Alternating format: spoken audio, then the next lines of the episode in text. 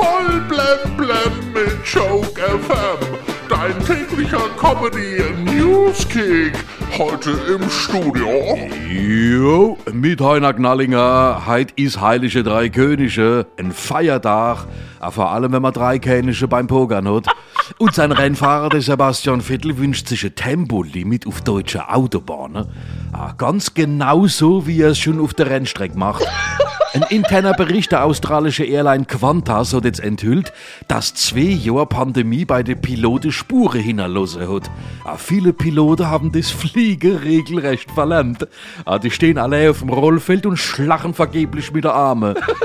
Das Interesse an der Jagd in Deutschland ist sehr hoch.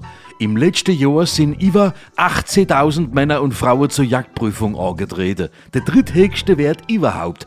Und 21% der Prüflinge sind im letzten Jahr bei der Jagdprüfung durchgefallen. Ah ja, die jungen Leute von heute kennen da kaum einen kapitalen Bock von einem Kapital Bra unterscheiden. Der Papst Franziskus hat in einer Rede kinderlose Paare kritisiert.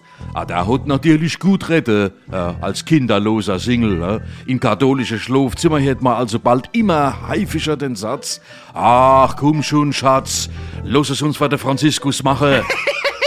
Die ARD hat für 2022 keinen Tatort mit Til Schweiger geplant.